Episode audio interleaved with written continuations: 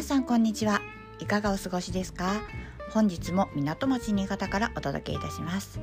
こちらは雲一つないあっぱれという感じで晴れていますが皆様の地域はいかがでしょうか？さてもうすぐゴールデンウィークですね。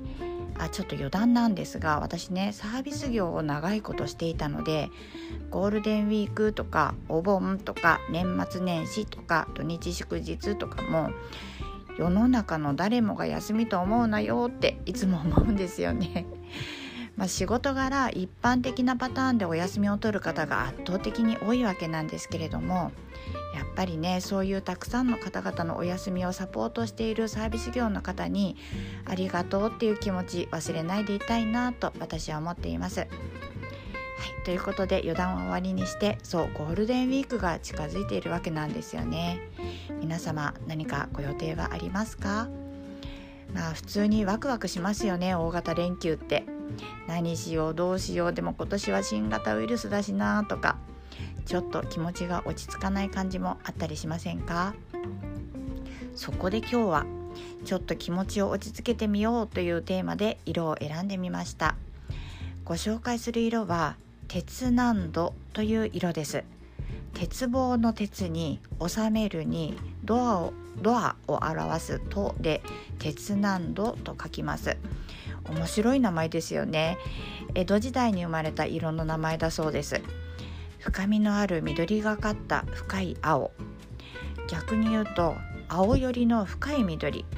どちらかなと思うんですがイエローアンダートーンで落ち着きの中に温かみもある。不思議な色合いです。後で Twitter に色見本を載せますのでもしよろしければご覧くださいね。緑はですね落ち着きですとかリラックス成長なんかを表現しますし青は冷静理性集中力を表して理性的で自制心が強い印象を与える色でもあります。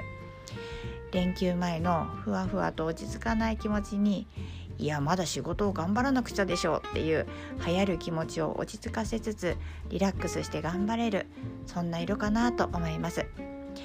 ただですねこの色あまり見かける色ではないんですよね。どういうところにあるのかな？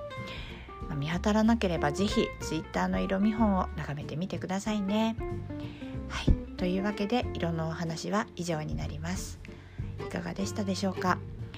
色の力って思った以上に効果があるんですよ。是非生活の中で取り入れてみてくださいね。それでは本日はここまでにいたします。最後までお聴きくださいましてありがとうございました。明日も是非聞きにいらしてくださいね。ご案内はメルシーでした。それではまた。